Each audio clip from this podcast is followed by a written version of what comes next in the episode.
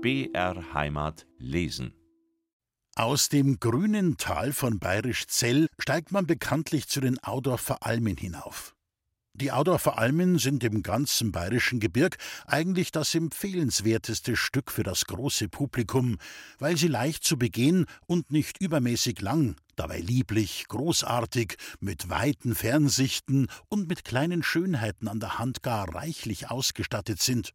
Eine Landschaft wie eigens geschaffen für Reisende, die zwar den Schwindel nicht lieben und das Klettern an den Strophen nicht gelernt haben, aber doch gern auf den Bergen wandeln, so hin für Hofräte und Professoren aus allen vier Fakultäten, ihre Gattinnen und Töchter, für Staatsanwälte, Oberappell, Oberpost und Regierungsräte sowie deren Gattinnen und Töchter, für Buchhändler, Rechtsanwälte und Strohhutfabrikanten, für Malerinnen und Dichterinnen, kurz für alle Gebildeten beiderlei Geschlechts, also namentlich auch für dahin zu rechnende Berliner, Dresdner, Hamburger, Lübecker, deren Gattinnen und Töchter. Es ist zu hoffen, oder zu fürchten, dass dieser Berggang, ehe wir uns umsehen, ins große Weltgetriebe wird hineingerissen sein. Denn wenn der Tourist jetzt auf der Eisenbahn um acht Uhr in Schliers, so kann er nach neun Uhr in Bayerisch-Zell, nach zehn Uhr auf der Höhe, des Nachmittags aber zu Audorf im Inntal und abends wieder in unser München sein, oder aber von Audorf aus die Reise über den Brenner nach Italien fortsetzen und dabei von diesem eintägigen Gang eine Erinnerung aus der Alpenwelt mitnehmen, wie sie selbst mehrtägige Wanderungen nicht vollständiger bieten möchten. Eine Erinnerung an steile Bergwege, nasse Mooswiesen, schlüpfrige Stiegel, an stille Triften mit Speik, Mardaun und Edelweiß, dieses jedoch etwas höher, Herdengeläute in den verschiedensten Stimmungen.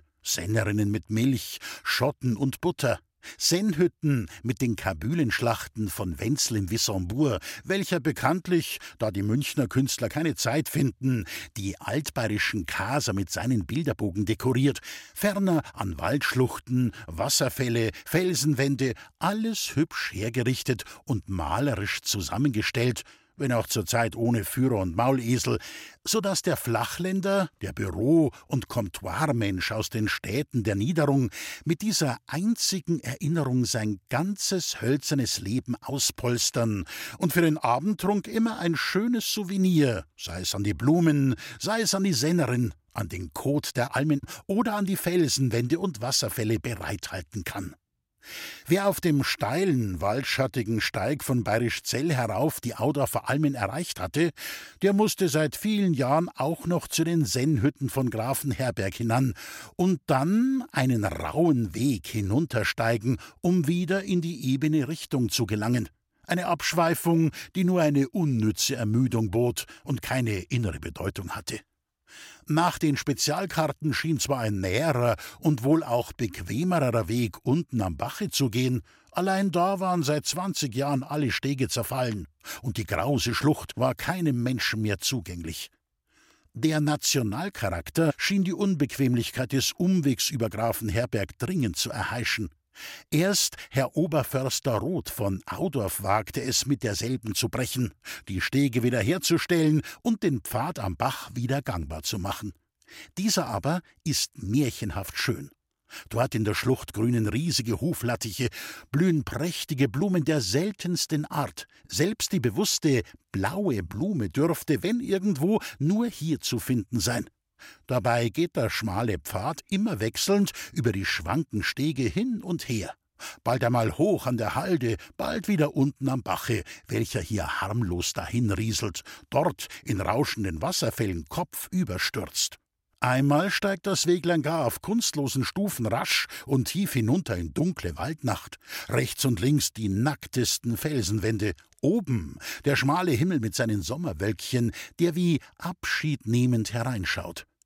Dort ist eine Stelle, wo die Blumen neigen und winken, die Fichten säuseln, die Wasser rauschen, die wenigen Sonnenstrahlen so seltsam auf den Felsenplatten und durch die Zweige spielen, dass den Wanderer ein ganzer Schauer von Romantik überläuft und dass er wieder an Wassernixen, Waldweiblein, Tatzelwürmer und alles Mögliche zu glauben anfängt. An letztere umso mehr, als der feurige Tatzelwurm bereits in der Nähe ist, um den müden Fremdling aufzunehmen und zu laben. Wenn dieser nämlich aus dem Walde tritt, so steht er plötzlich vor einem niedlichen Häuschen mit vorspringendem Dach und einer Altane, an welcher ein Schild hängt. Auf diesem ist ein fabelhafter Drache oder etwas idealisierter Tatzelwurm aufgemalt, wie derselbe im Gebirge noch zuweilen gesehen werden will. Neben dem Häuschen, unter wehenden Buchen, sind etliche Tische und Stühle so einladend hingestellt, dass selten ein Wanderer dem süßen Drange zu rasten widerstehen mag. Und wenn er sich niedergelassen und den ersten Trunk getan, übergibt er sich gern der schönen Aussicht, die da so unerwartet aufgegangen, und verfolgt in stillem Vergnügen den gewundenen Gang des grünen Tals, das sich reich an Wies und Wald, an Hütten und Höfen bis zum Innstrom hinauszieht. Über diesen herüber aber schauen die wilden Kaiser, mächtig übereinander wogend, bis zum feurigen Tatzelwurm herein. Und damit keine Schönheit der Alpenwelt vermisst werde, ergießt sich wenige Schritte oberhalb dieser Stätte ein höchst eleganter Wasserfall in eine schwindelige Tiefe, über welche eine hölzerne Brücke gelegt ist, auch eine Brücke, die da stäubet und die man gerade so gut Teufelsbrücke nennen könnte, wie so manche andere, die solchen Ehrennamen vielleicht weniger verdient. Kaum aber hat sich das Wasser in der blauen Gumpe, welche jedoch rote Steinwände umstarren, aus seiner Bestürzung wieder gesammelt und einige Ruhe gewonnen, so wirft es sich alsbald über zwei andere Felsenstufen hinunter, so dass zwei neue Wasserfälle entstehen, welche, tief in dem Spalt des unzugänglichen Gesteins verborgen, seit der Schaffung der Welt den gebildeten Völkern unbenannt blieben und erst vor drei Jahren durch gut angebrachte Felsenwege und Wasserstege zugänglich deutlich und sichtbar geworden sind. Die Wege und Stege sowie die Sprengung des Felsens, nach welcher jene erst möglich wurden, sind ebenfalls dem Herrn Oberförster von Audorf zu danken, der auch dem Straßenbau in seinem Bergrevier vielen Eifer zuwendet, nicht immer gefördert von den Bauern, die das Holz lieber im Walde verfaulen lassen, als bei solchen Dingen mithelfen. Jene drei Wasserfälle übereinander werden übrigens von einigen Autoritäten für das schönste Phänomen ihrer Art im bayerischen Gebirg erachtet. Der Wanderer, das heißt der Mensch, der eine gesunde Bewegung machen, seine Erübrigungen in fremde Länder tragen und die Welt sehen will, derselbe, nach welchem Rom, Florenz und Venedig seufzen, den die alemannische, die fränkische und die sächsische Schweiz, der Rheinstrom und die Pyrenäenbäder sich in ungezählter Zahl herbeiwünschen, in der Gebirgspolitik der unteren Obrigkeiten hier in Bayern und im Lande Tirol spielt er eigentlich zurzeit noch gar keine Rolle. Sie lassen ihn seine Pfade im Nebel selber suchen und stellen ihm nicht einmal Wegweiser, viel weniger Ruhebänke zum Ausrasten hin. Über sumpfige Wiesen, verlässige Bretter, an schwindelige Steige sichernde Geländer zu legen und andere solche Aufgaben der Nächstenliebe, sie scheinen sie lediglich den kommenden Jahrhunderten vorbehalten zu wollen. Aufmerksamer auf das allgemeine Wohl, Aufmerksamer als alle Obrigkeiten war aber Simon, der Schweinsteiger, der biedere Landsasse von und zu Hinterschweinsteig, ein Bauer aus einer uralten Familie, welcher in der Nähe auf seinem Hof waltete, der als Swinstig schon im zwölften Jahrhundert erwähnt wird. Dieser verfiel zuerst auf den Gedanken, hier an den Wasserfällen, wo die wilden Kaiser so schön hereinschauen, ein Wirtshäuslein zu errichten, auf das seine und des Vaterlandes Gastlichkeit zu Ehren komme vor der Welt.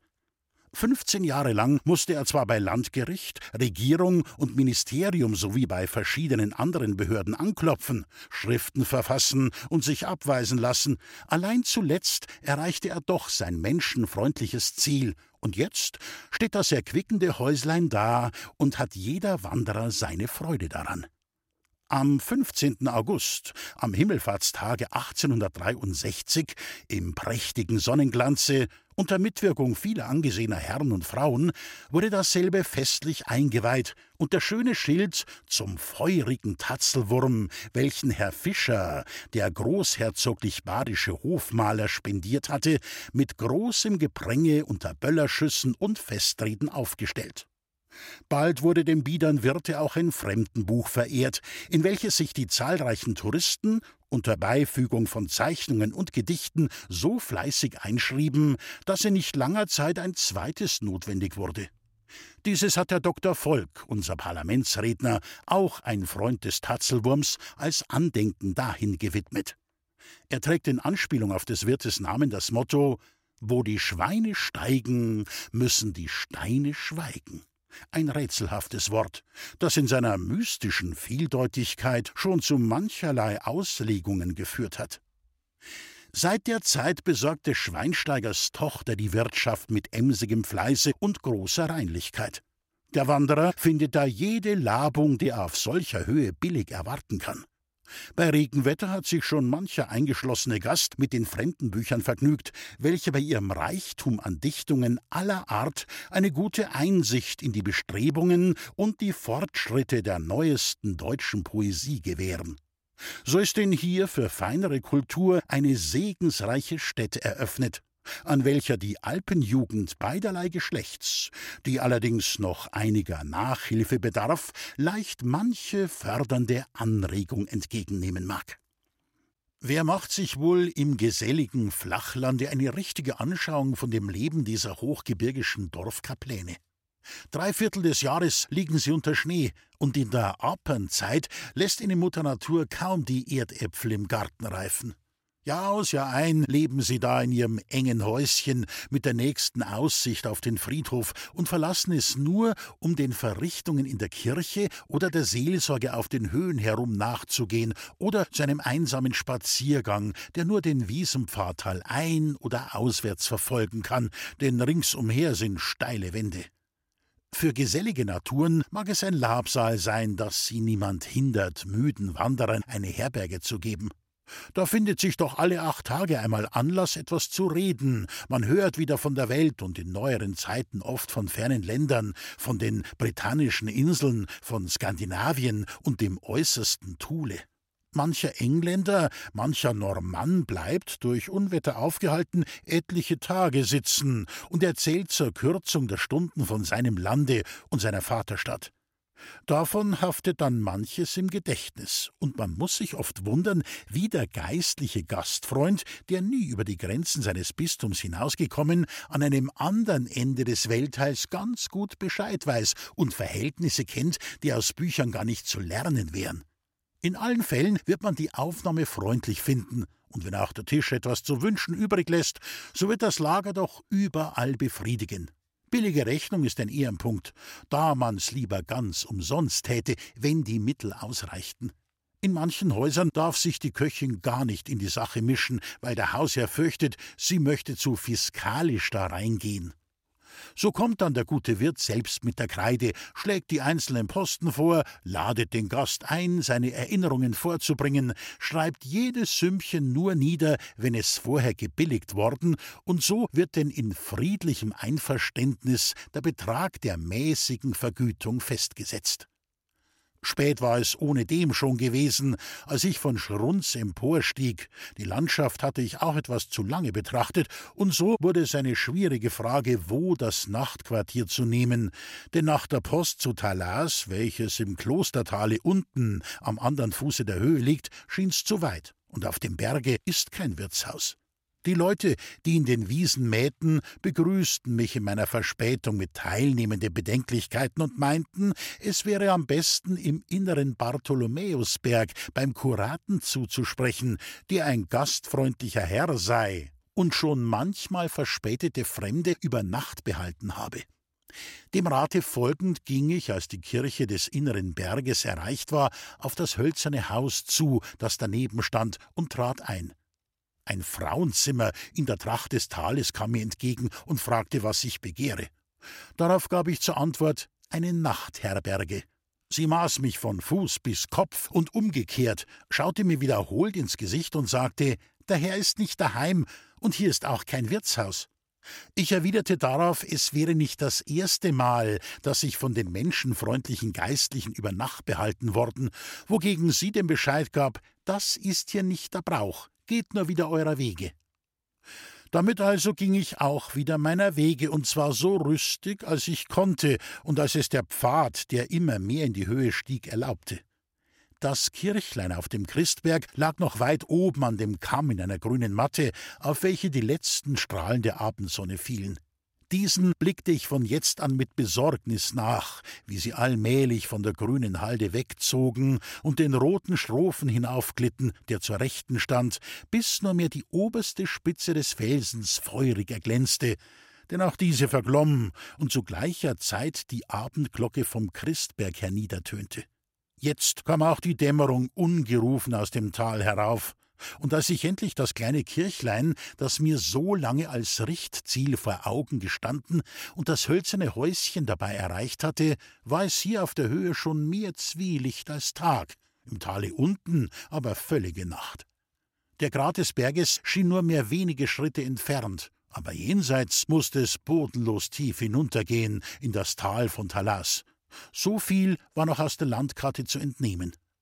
In finsterer Nacht da, durch den Wald auf jähem Steige Mutterseelen allein abwärts zu trippeln, das dünkte mir nun aller Wege nicht geheuer, und so meinte ich, es wäre wohl sicherer, bei dem Mesner zu bleiben.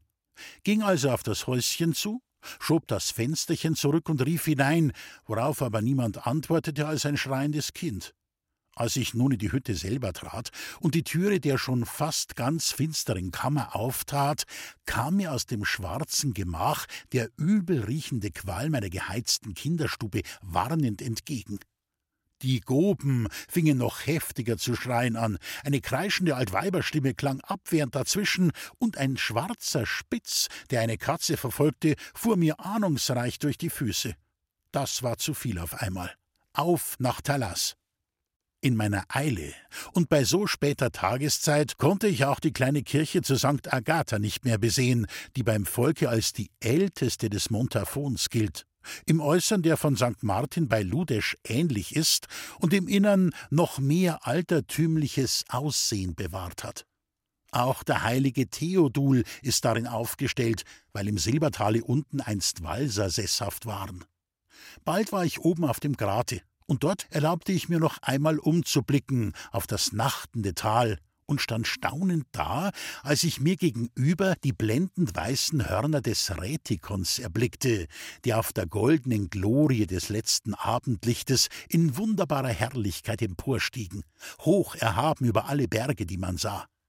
Vor mir aber, und dies war das Schauerliche, gähnte gerade hinunter ein höllenschwarzer Schlund, und drüben ganz nahe drohten breitschultrige, finstere Bergwände, viel höher als der Christberg.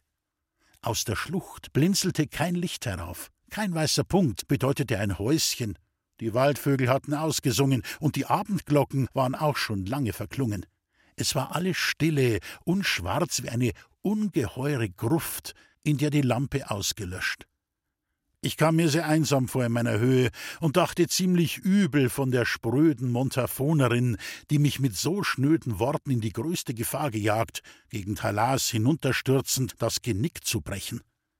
In solchen Gedanken setzte ich an und verfolgte sorgsam den jähen Steig, der in unaufhörlichem Zickzack, holperig, schmal und abschüssig zu Tal führte. Je tiefer hinunter, desto finsterer, und als ich schon, übersatt der Mühsal, bald am Land zu sein vermeinte, kam ich auf ein frei vortretendes Wiesplätzchen und genoss da das wenig tröstende Vergnügen, ins Tal hinabzusehen, wo die Lichter blitzten und einige weiße Häuser flimmerten, aber noch so tief unten, als hätte ich noch gar nichts getan und gelitten. Um diese Weile war's auch gänzliche Nacht geworden und der Pfad kaum mehr zu sehen. Und nicht allein da schier alles Licht vergangen, sondern nun zeigten sich auch Stellen, wo die Wege wirr durcheinander liefen und zusammenkamen und sich zerstreuten, so dass ich auch ein paar Mal die Fährte verlor und es erst gewahrte, als ich an schroffen Klippen stand, wo alle Spur verschwand. Dann galt es, den Weg wieder mühsam zurückzusuchen und wieder einen andern zu finden, wobei ich zu wiederholten Malen an die Montafonerin dachte, und zwar immer boshafter. Nun war's aber bald gewonnen. Ich kam aus dem Wald ins enge Tal und hörte wieder Hunde bellen und sah nicht mehr so ferne, erleuchtete Fenster. Der Weg, noch immer steil abwärts führend, wurde etwas leidlicher. Aus dem Dunkel stieg ein Bauernhaus, vor dem die Mädchen singend auf der Sommerbank saßen, dann noch ein paar Häuser, und endlich trat ich ganz durchschüttert, mit gebrochenen Knien, schweißtriefend auf die Landstraße. Das war in der Tat eine Behaglichkeit des angenehmsten Eindruckes, diese halbe Viertelstunde noch auf ebenem Boden zugehen, der mir jetzt weicher und bequemer vorkam als indische Teppiche. In Talas ist ein Posthaus, das dem wandernden Dulder leckere Forellen und trefflichen Wein bot. Dem Postmeister erzählte ich meine Fahrt vom Christberg herunter, lebhaft, wie sie mir noch in allen Gliedern lag, und meinem guten Glauben an die Waglichkeit derselben tat es keinen Eintrag, als er mir entgegenhielt, dass der Steig so ärgerlich nicht sei, sintemal auf demselben auch Vieh getrieben werde, denn ein eingeborenes Rindchen kann da am hellen Tage leicht seinen Weg finden, wo ein fremder Mensch in finsterer Nacht den Hals bricht. Doch war er so gefällig zu gestehen, er sei auf diesem Gange bei Nachtzeit auch schon ein paar Mal in den Tobel geraten und nur mit Angst und Not wieder herausgekommen. Dabei verbot er mir übrigens, von dem Priesterhause im Innern Berge übel zu denken. Der Kurat sei ein besonders lieber Herr, und wenn er daheim gewesen, wäre gewiss alles anders gegangen. Davon bin ich jetzt auch überzeugt. Und später hat sich's aufgeklärt, dass sich selbst von dem Frauenzimmer sicherlich andern Bescheid erhalten, wenn sie nicht ein Umstand in Unruhe gesetzt und ihr Gemüt gewaltsam aufgeregt hätte. Damals nämlich hatte ich den Bart vier Wochen lang nicht geschoren und so ein Äußeres gewonnen, wie es im Montafon nicht gerne gesehen wird. Das Unheimliche und Verdächtige des Bartes allein hatte die Abweisung veranlasst, was andern zur Lehre dienen mag, diesen unsozialen Zierat im Gebirge möglichst kurz zu halten.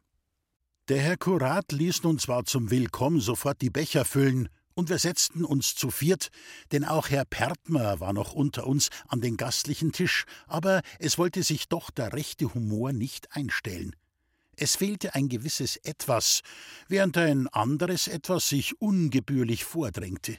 Jenes möchte ich behagliche Wärme, dieses fröstelnde Kälte nennen.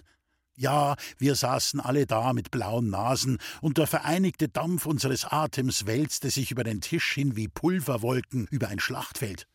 Der Herr Korat schien auch zu bemerken, dass mir nicht ganz wohl zumute sei. Sind denn wohl etwas warm geworden da über den Berg herauf? Allerdings, aber umso kälter finde ich's hier. O Jerum, will gleich eine Wildschur bringen. Nein, nein, bitte lassen Sie lieber einheizen. Es steht nämlich ein sehr achtbarer Ofen in dem Zimmer. Der Gedanke schien an und für sich schon rebellisch, doch wurde die Häuserin gerufen. Was sagte diese? Übermorgen ist erst St. Markustag und hier heizt man nicht vor Galli. Im Gebirge hat nämlich jedes Dorf nach seiner warmen oder kalten Lage seinen eigenen Ofenheiligen, welcher es, wie man glaubt, übel nimmt, wenn die Ortsangehörigen einheizen, ehe er seinen Namenstag gefeiert. Den Herrn Kuraten setzte sie hinzu, friert's auch erst am Gallitag. Aber den Hochwürdigen von Laurein hat's gestern Abend schon gefroren und liegt doch nicht so hoch wie ihr. Dort gibt's eine warme Stube. Der Herr Kurator unten, entgegnete sie schnippisch, kann sich über den alten Brauch hinaussetzen, wann er will, aber wir da oben halten ihn. Und derweilen erfrieren wir mitten im Urwald.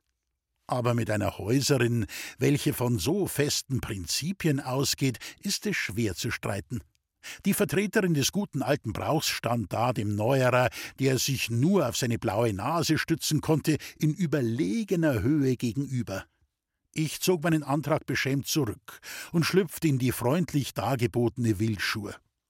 Bald schien auch der Wein seine wohltätige Wirkung zu bewähren, und unsere Gespräche über die armen, aber ehrlichen Proveiser wurde bald so warm, dass sie auch die Stube zu erwärmen schienen, so dass in einer halben Stunde die reinste Behaglichkeit zu herrschen begann. Das gesamte Heizungswesen der Deutsch-Tiroler, von den Welsch-Tirolern ganz zu schweigen, liegt noch in der Kindheit oder vielmehr, es ist uralt, aber vor Alter wieder kindisch geworden. Da steht noch allenthalben der Ofen aus Kaiser Maximilians Tagen wie eine feste Burg in der Stube. Vier Mann können ihn kaum umspannen, und keiner reicht mit der Hand an seine Zinnen. Vulkane von solcher Mächtigkeit waren erlaubt, als das Holz noch wertlos. Jetzt, da es teuer geworden, verstoßen sie gegen die Vernunft. Mit weniger als einem halben Klafter sind jene Gebäude überhaupt nicht zu erwärmen. Wenn sie aber einmal in Hitze geraten sind, lässt man sie wochenlang fortbrennen wie die Hochöfen. Eine warme Stube vergönnt man sich also nur im tiefen Winter. In kalten Lenz- und Herbsttagen hüllt man sich lediglich in die eigene Entsagung oder in die Erinnerung an den heißen Sommer ein. Die erlaubte Behaglichkeit mittels kleiner Öfen, sich, so oft es wünschenswert, auf kurze Zeit das Kämmerlein zu wärmen, diese kennen nur etliche Fortschrittler, Freimaurer und andere problematische Naturen in den größeren Städten. Als vor ein paar Jahren zu Meran einmal im September ganz eisige Winde eintraten und das Thermometer fast auf den Gefrierpunkt fiel und die nordischen Traubengäste ganz griechenblau herumliefen, erschien den Meranern eine Anspielung auf den Ofen gleichwohl als eine Versündigung an ihrem herrlichen Klima und ihren tausendjährigen Überlieferungen. Einheizen tun wir nur im Winter, sagten sie, jetzt ist erst Herbst. So wird es auch auf der Post in Höllenstein gehalten, obwohl sie 4500 Fuß über dem Meere liegt und daher die kalte Jahreszeit hier viel früher anfängt als zu Meran. Zudem zählten wir an diesem Tage schon den 19. September. Also kam ich an und begrüßte meine alte Freundin recht herzlich, fand aber einen ganz anderen Empfang als sonst. Tut mir leid, sprach sie mit etwas kühlem Bedauern, nichts mehr frei. Ei was, sagte ich, gar nichts mehr? Ich nehme ja mit allem fürlieb. Nein, gar nichts mehr. Ja, was fang ich an? Müssen halt anderswo schauen. Können Sie denn nicht herumschicken? Wir haben keine überflüssigen Leute. Also fort in die finstere Nacht hinaus. Denn die Straßenbeleuchtung lag damals noch in den Windeln. Zuerst zum Stern, dann zum Ochsen, dann zum Hirschen und zu den anderen Bestien, bis endlich eine ihre Arme auftat und den müden Wanderer willkommen hieß. Wer nun aber die nächtliche Dunkelheit der kleinen tirolischen Städte und ihrer Wirtshäuser nicht kennt, weiß auch nicht, wie schauerlich eine solche Lage ist. Wenn die Gäste um diese Zeit gehen, werden zwar die Lichter ausgelöscht, aber die Kellnerin legt sich noch nicht zu Bette, sondern lehnt sich an den Ofen und schläft ein. Das Haustor steht wohl noch auf, führt aber in einen Vorplatz, der nicht beleuchtet ist. Dort lauert auf den harmlosen Wanderer nicht selten eine unvermutete Staffel, um ihn tückisch zu Falle zu bringen. Jedenfalls leidet der Boden des Torwegs an allerlei Löchern, und der arme Wanderer kann dreimal auf die Nase fallen, ehe er nur tappend die steinerne Stiege erreicht.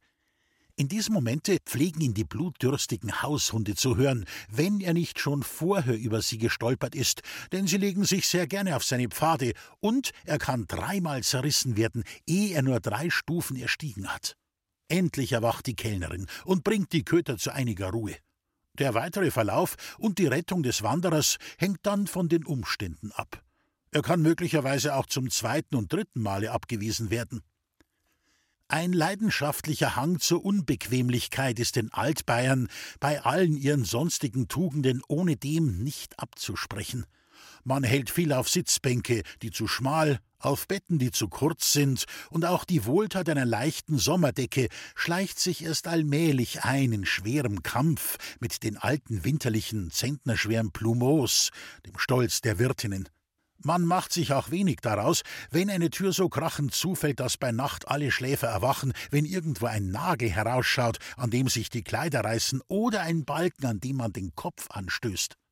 So zum Beispiel findet sich beim Husarenwirt zu Garmisch im Obernstock ein Ort, den man täglich besucht und an dessen Türpfosten ein überflüssiges Brett so weit heruntergenagelt ist, dass sich jeder, der das Rekrutenmaß hat, das Haupt anrennt.